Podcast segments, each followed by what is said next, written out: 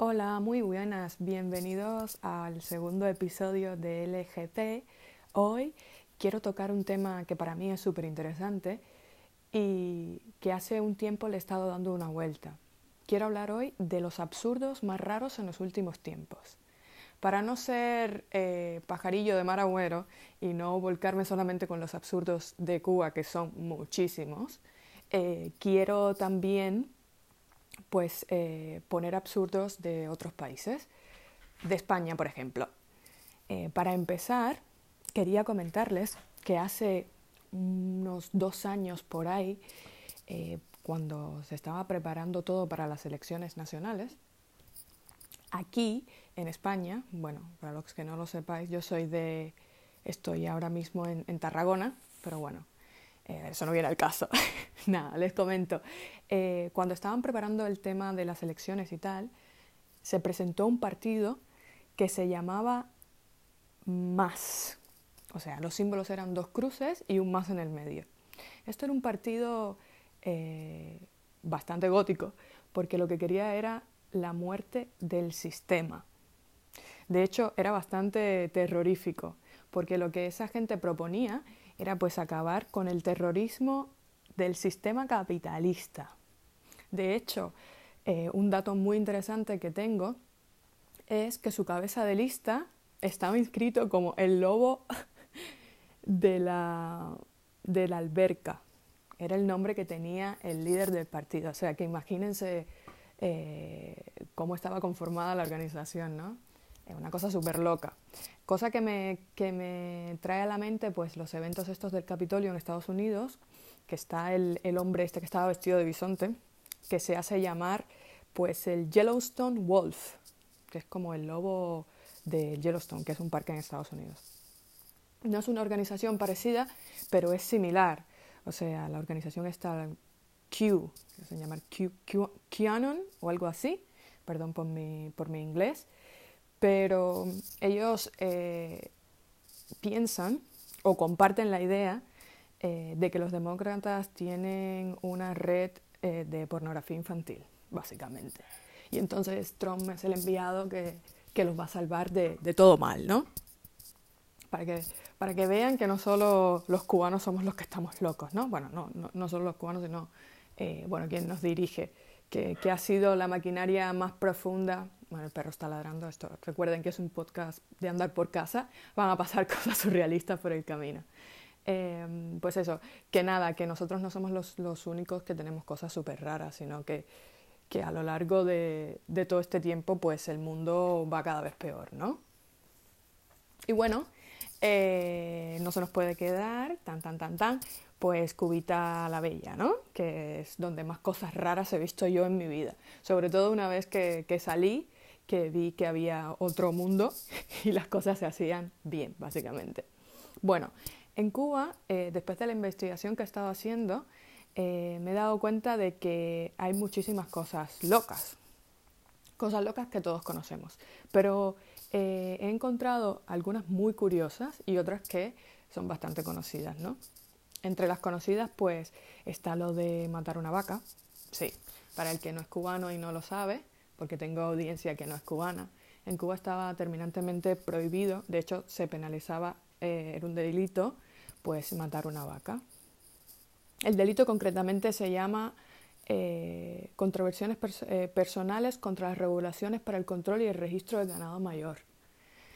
Esto, bueno, siempre fue eco de chistes, de, bueno, de humor, porque no, no había otra manera de, tomárselo, pero sí, eh, tú podías matar a una persona y en dependencia de cómo hubiesen sido las circunstancias, podrías pasar más años preso por haber matado a una vaca para tu consumo eh, que si matabas a alguien. Esto es bastante fuerte, pero bueno, es así. Luego, me he encontrado algo que la gente de la aduana, como siempre, es muy creativa.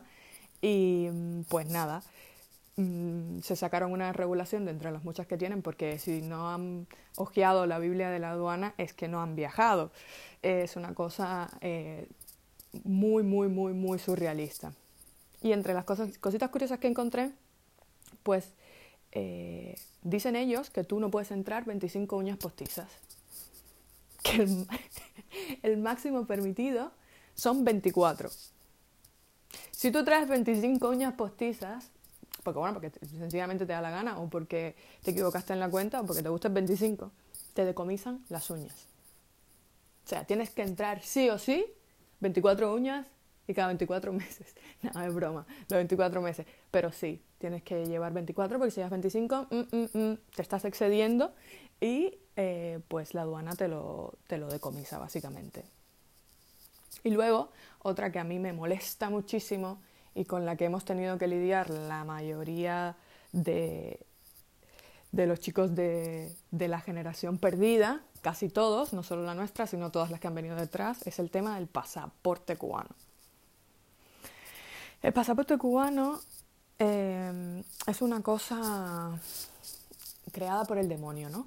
Es algo que, por mucho que, que tú pienses que tiene explicación, pues no la tiene directamente.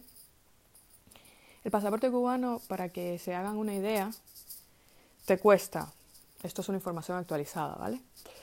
225 euros en sello. Vamos a empezar por ahí. Y 100 euros por confeccionarlo. Está un poco caro, pero bueno, hasta aquí supuestamente es normal porque eh, el resto del mundo pues te hace un pasaporte que es válido por 10 años, ¿vale? Y que, y que tú lo puedes utilizar por esos 10 años. Puedes viajar con él por esos 10 años, pero no.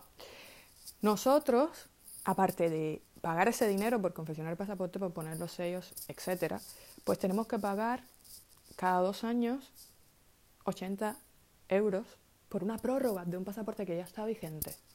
Y luego, además de pagar esos 80 eh, euros por los dos años, para que te prorroguen el pasaporte tienes que también añadirle a 20 euros en sellos.